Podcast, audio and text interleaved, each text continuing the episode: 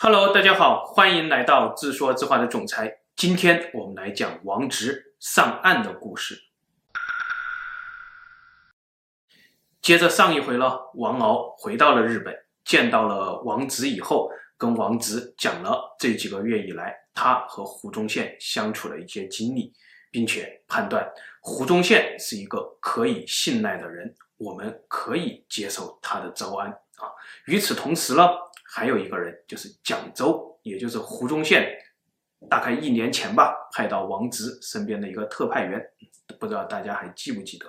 他呢，此时已经取得了王直的信任，也在旁边不断地给王直强调着胡总督的免罪授官开海的诺言。于是呢，在这两个人的影响下，王直最后就做出了决定：我要回国接受招安啊。还有一件事情呢，至于王敖汇报的另外一件事情，就是说，胡宗宪希望王直接受招安的条件是帮他剿灭大陆上的陈东和徐海这样一个问题。王敖汇报给王直的时候，王直也只是淡淡的说：“陈东和徐海他们是懂规矩的人，我王直也是懂规矩的人。他们现在虽然脱离了我五峰的旗号。”但是他们终究是我王直的兄弟，待我到达中国以后，看清楚了情况，我相信要降或者要战，也都是我一句话的事情。好，最后呢，在一五五七年四月，王直终于组建了一个巨大的商贸团队，以及跟在这个商贸团队后面的一个巨大的海军舰队啊，就这样浩浩荡荡的从平户启程。往中国的舟山方向宁波驶去了。大家还记得三年前，一五五四年，四十二岁的胡宗宪到浙江时是什么官职吗？对，就是七品小官，巡按御史。讲到这里呢，我们来简单的说一下这个巡按御史啊。巡按就是代天巡狩，御史呢本来就是一种。记录历史的文官啊，而这种历史的文官呢，在历史上有很多典故，就比如说著名的“在其太史简，在晋董狐笔”啊，就是说你君王如果做了坏事儿，我史官就会在史册上清晰地记载下来你是怎么做坏事儿的啊。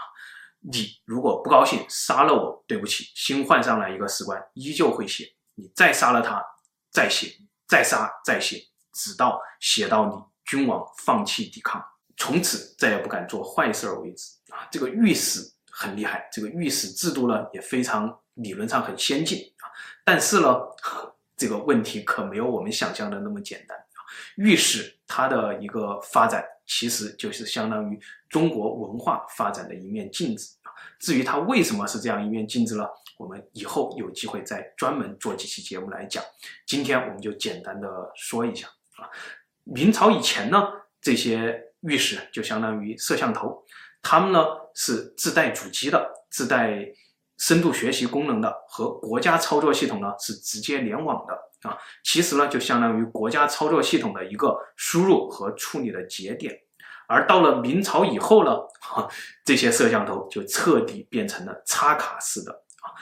我皇帝并不是。对于你们所有记录在内存卡里的记录，我都会一一去看，而只是说我哪一天要找谁的麻烦呢，我就会调取相应的记录卡的内容。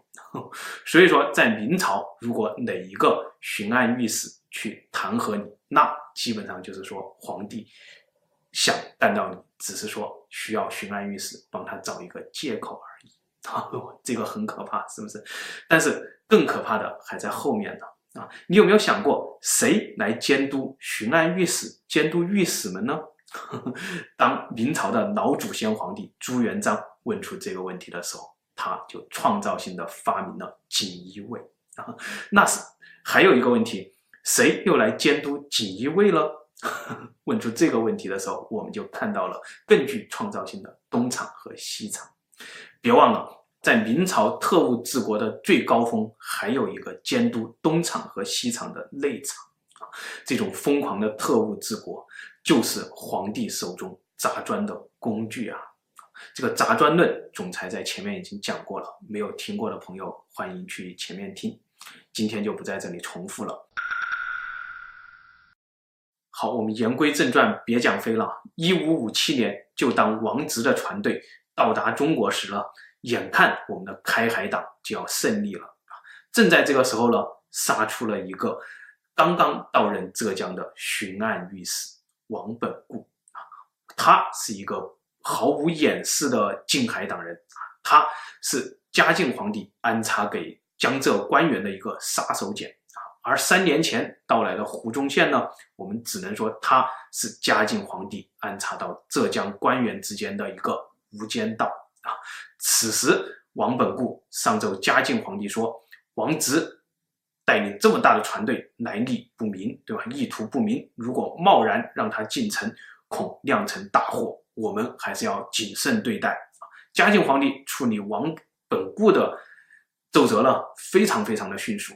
马上，这个命令就下达到了舟山呐定海一带的第一线的作战部队，也就是戚继光、俞大猷他们，让他们进入一级战备状态，把炮口对准王直的船队，随时准备战斗。大家可以想想，此时的胡宗宪心中一定是万马奔腾，对吧？正当我按照自己的思路就快完成这个任务的时候，突然在领导没有通知的情况下，就被另外一个同事直接强行接手，强行打断了。哇，最可怜的是什么呢？最可恨的是什么呢？此时被出卖的胡宗宪正奋斗在剿灭陈东和徐海的一线战场上了。这个职场经历太惨了啊！大家可以联想一下自己是否有这种经历。好，我们接着往下看。胡宗宪剿灭陈东、徐海的故事呢，总裁实在不想讲，因为这个里面呢，满满的都是阴谋、欺骗和挑。这里就略去五千字啊，我们讲一个最后的结果吧。结果呢，就是胡宗宪几乎不费一兵一卒，通过挑拨陈东和徐海两个人内斗啊，在几天之内就将陈东、徐海等等等等倭寇首领全部。抓住啊！大陆上数万倭寇也就灰飞烟灭的被他剿灭了。这些故事呢，被记录在《西湖二集》这样一本明朝小说里面。有兴趣的朋友呢，可以自己去阅读。在这里呢，总裁想讲《西湖二集》当中的另外一个小故事。怎么说呢？就是说胡宗宪为什么得以如此轻松地挑拨陈东、徐海两个人呢？得益于一个弱女子起到了决定性的作用，她正是徐海从山东抢来的一个风尘女子，压寨夫人王夫人。啊，在大事已成之后呢，胡宗宪就要嘉奖这位王夫人。啊，他嘉奖王夫人的方式呢也非常奇怪，既然是将王夫人许配给他手下的一个军官。啊，这个时候呢，王夫人说了一番很动听的话。王夫人说：“我本就是一个薄命女子，流落风尘啊，最后呢又被徐海掳去啊，做了压寨夫人。我为了国家欺骗徐海，这是我负了徐海啊，而不是徐海负了我。既然是我负了徐海，那我还有什么理由再成为一名军官的妻子呢？”说罢，王夫人就跳入了大海。自尽了。唉，如果我的脑袋是一个理科模式，我坚信这个故事一定是《西湖二集》的作者杜撰的。而如果当我的脑袋调成人文模式的时候，我却非常非常的喜欢这个故事。这个故事的背后是《西湖二集》的作者想告诉我们一个什么道理呢？想说明一些什么呢？我觉得他想说的就是。即使是一个风尘女子，像王夫人这样，他尚且知道情义二字；即使是一个贼寇，像徐海、像王直一样，他们尚且知道规矩二字。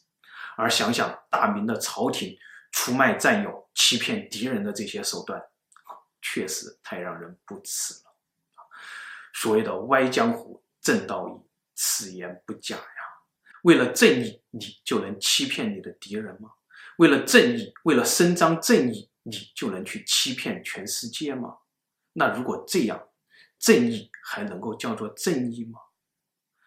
我们想想，不识周粟的伯夷、叔齐，他们一定是古之渔夫吗？我们想想，浴血奋战的商王帝辛，他一定是那个酒池肉林的商纣王吗？我们再想想，第一个破坏规矩的姬发、姬昌，他们难道就一定是在伸张正义吗？所以说，忘掉那些历史书中的正义必胜吧，一切从我们的人性，从我们的内心出发。我说过。人生是一个丰富多彩的彩色画卷，只有故事才是黑白的两色极端。我们千万不要让自己的人生彩色的人生变为了黑白的故事极端呐。如果把我换成彼时的王直，当我看到大陆上的城东徐海被用这种阴谋手段所剿灭。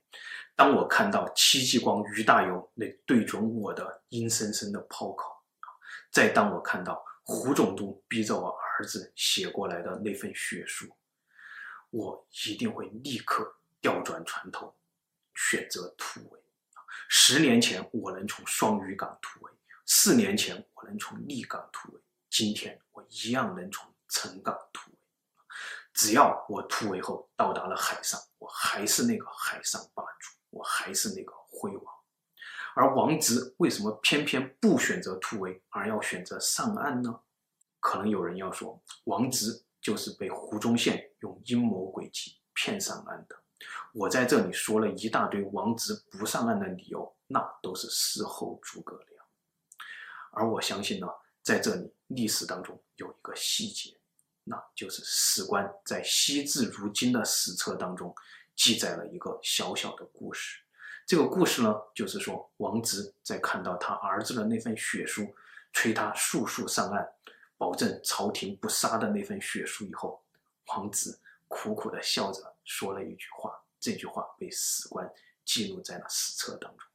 王直说：“傻儿子啊，朝廷之所以不杀你们，朝廷之所以不杀我们全家，正是因为我没有上岸啊。”我相信史家在这里的用意，一定是侧面的告诉我们，王直选择上岸是有他的打算和他的期盼的。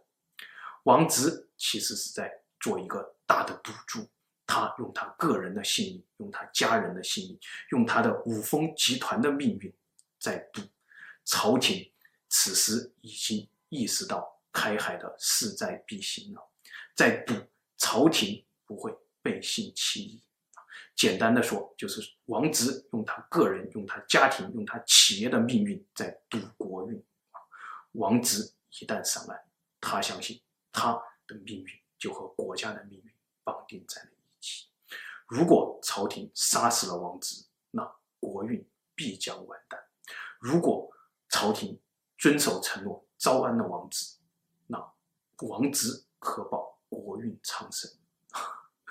这个说法可能有点夸张啊，总裁也没有听到人家这么说过，总裁算是第一个说的啊。但是至于为什么总裁要说这么夸张的一个结论呢？我们下期再讲。